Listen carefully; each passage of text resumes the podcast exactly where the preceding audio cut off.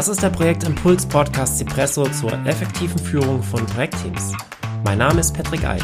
Ich freue mich, dass du dabei bist und wünsche dir viel Spaß bei der heutigen Episode. Herzlich willkommen zur neuen Episode des Cipresso Impuls Podcast. Mein Name ist Patrick Eid und heute geht es um Projekte, Projekte, die scheitern und was man dagegen tun kann. Ich habe mir auch wieder ein Espresso mit dazu geholt als Verstärkung, denn scheiternde Projekte, das ist natürlich nichts, was man sehen, was man erleben möchte.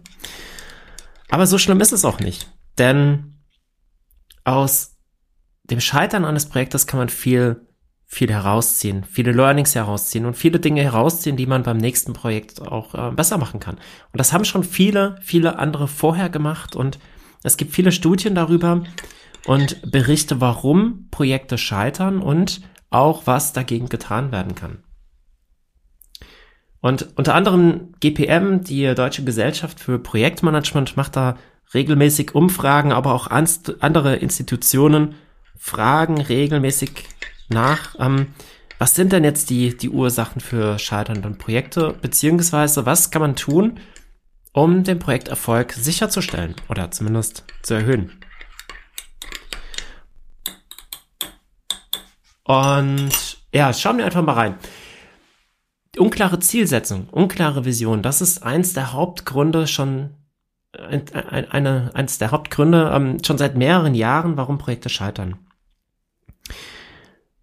Dazu kommt auch ähm, nicht nur unklar, sondern dass sie vielleicht auch gar nicht spezifiziert sind, gar nicht gestellt sind, dass die Anforderungen der Kunden, Kundinnen nicht klar ist oder auch, dass die äh, Dokumentation der Ziele nicht stattfindet. Und dazu kommt häufig, dass es keine Vision gibt. Es gibt kein übergeordnetes Ziel, wo das ähm, Projekt sich hin entwickeln soll, was das Ergebnis sein soll. Und es wird auch selten nachgefragt, wozu das Projekt überhaupt umgesetzt wird.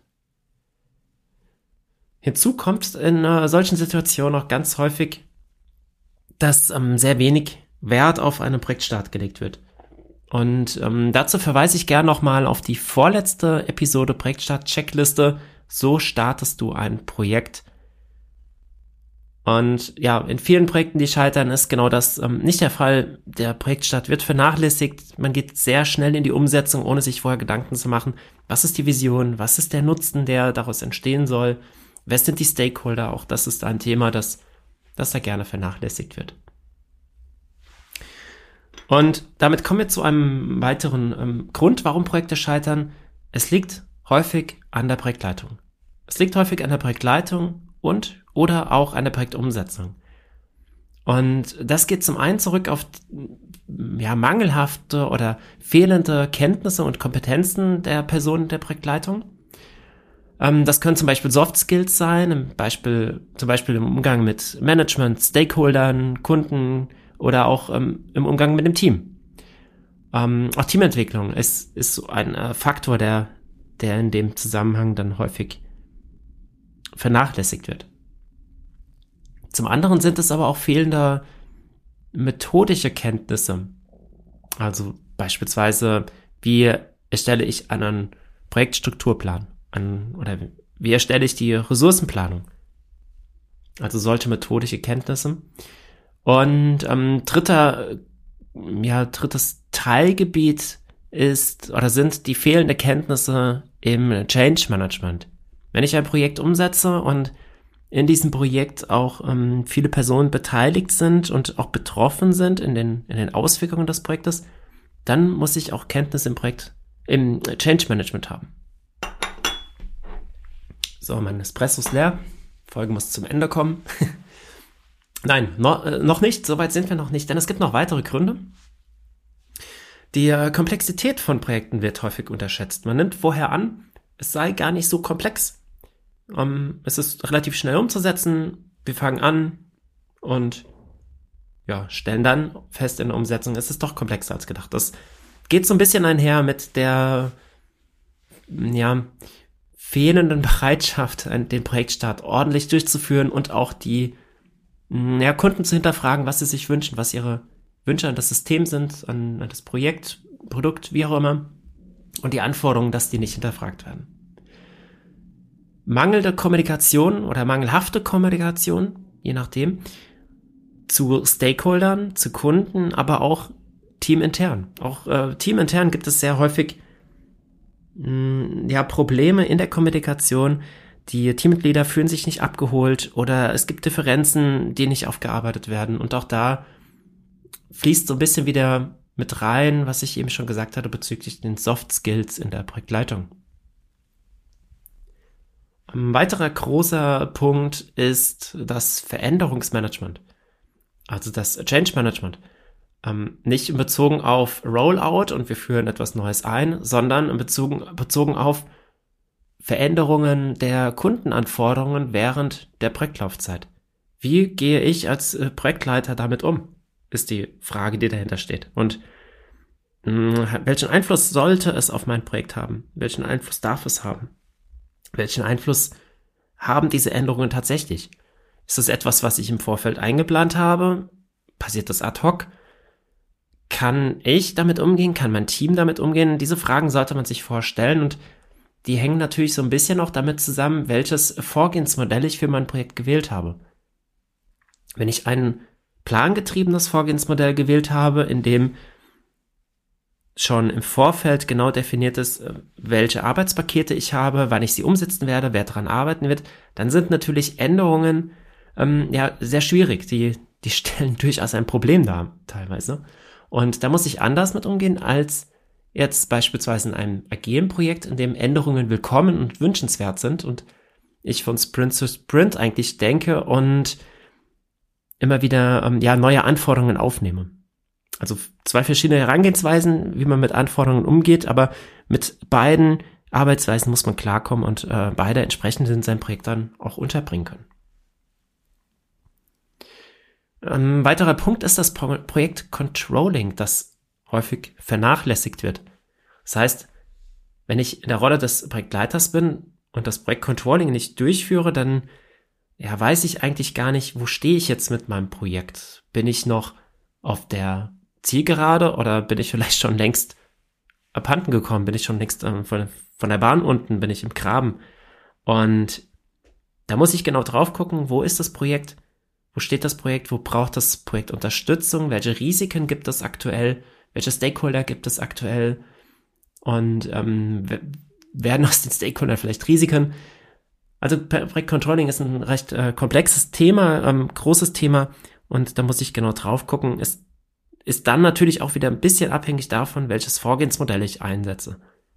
In einem Projekt, das agile Arbeitsweisen auf einsetzt, da werde ich ein anderes Projektcontrolling machen als jetzt in einem plangetriebenen Projekt wie beispielsweise Bau eines Hauses. Da würde ich ein anderes Projektcontrolling machen als jetzt Entwicklung einer Software. Und diese von mir genannten Ursachen, ich zähle sie nochmal kurz auf, das war unklare Zielsetzung, Projektleitung, Projektumsetzung, unterschätzte Komplexität, mangelhafte Kommunikation, Veränderungsmanagement und vernachlässigtes Projektcontrolling. Das sind die Hauptursachen, warum Projekte scheitern. Und bei vielen von diesen Ursachen liegt es eigentlich auf der Hand, wie ich finde, was man dagegen tun kann und wie man sich davor schützen kann, dass Projekte aufgrund von diesen Ursachen scheitern. Im Blog der Advitago Academy habe ich einen Artikel geschrieben hier zu dieser Podcast-Folge und auf diesem, ja, auf diesem Artikel sind sieben Tipps hinterlegt, wie du in deinem Projekt eben genau diese Hürden, die ich, diese Gründe des, des Scheiterns, wie du diese um, umschiffen kannst. Ich werde sie dir einmal kurz vorstellen und lade dich ein, Geh gerne auf den Blog für noch weitere Details. Da sind hinter jedem von diesen, von diesen Tipps liegt noch mal ein separater Artikel mit weiterführenden Informationen. Aber wie gesagt, ich gehe jetzt erstmal kurz auf die sieben Tipps ein. Der erste Tipp ist, die Projektdurchführung durch eine klare Zielsetzung zu machen. Und das sollte eigentlich selbstverständlich sein, dass man sich, bevor man das Projekt startet, überlegt, was ist das Ziel des Projektes Wozu mache ich das Projekt? Und was sind vielleicht die Ziele hinter dem Ziel?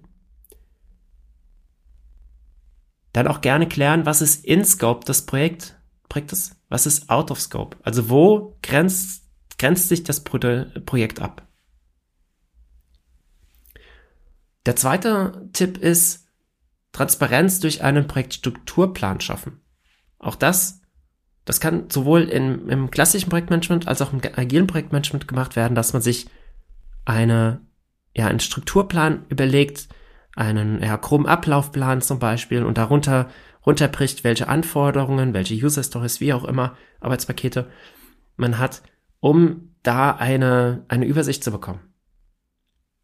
Je nachdem, ob man jetzt mit einem Product Backlog arbeitet oder mit einem Gantt-Diagramm, da würde es wieder unterschiedlich aussehen, aber so grundlegend geht es darum, dass man, dass man sich diese Orientierung und diese Struktur schafft.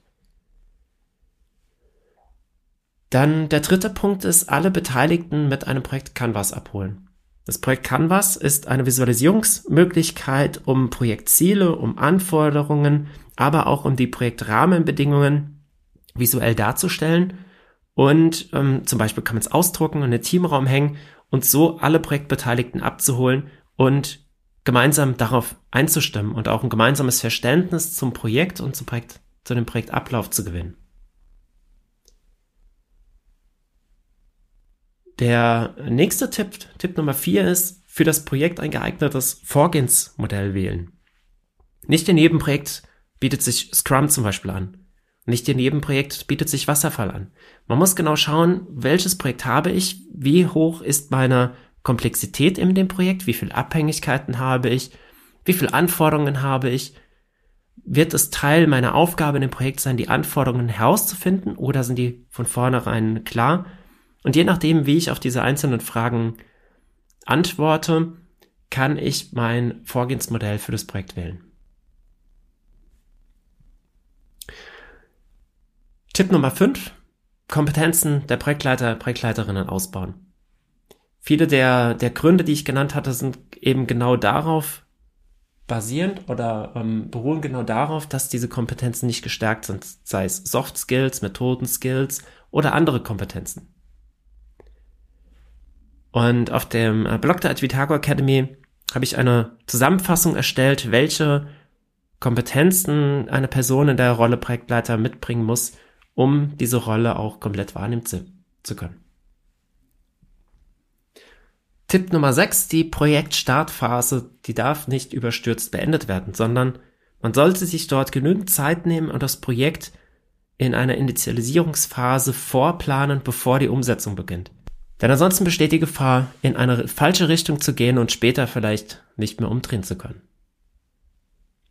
Und last but not least, die Erfolgsfaktoren des Change Managements berücksichtigen. Dazu haben wir auch einen Blogartikel geschrieben.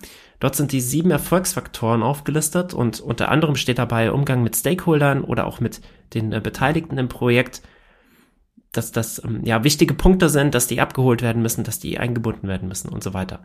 Noch viele weitere Tipps. Also Change Management auch im Projektgeschäft sehr wichtig, damit das Projekt am Ende erfolgreich beendet werden kann. Soweit zu den Gründen, warum Projekte scheitern und was du dagegen tun kannst. Ich hoffe, du konntest etwas für dich mitnehmen und ich äh, freue mich sehr auf äh, Feedback dazu. Gerne ähm, auf dem Blogartikel der Twitago Academy. Dort findest du einen Kommentarbereich oder per LinkedIn oder sonstiges. Bis zur nächsten Episode, dein Patrick.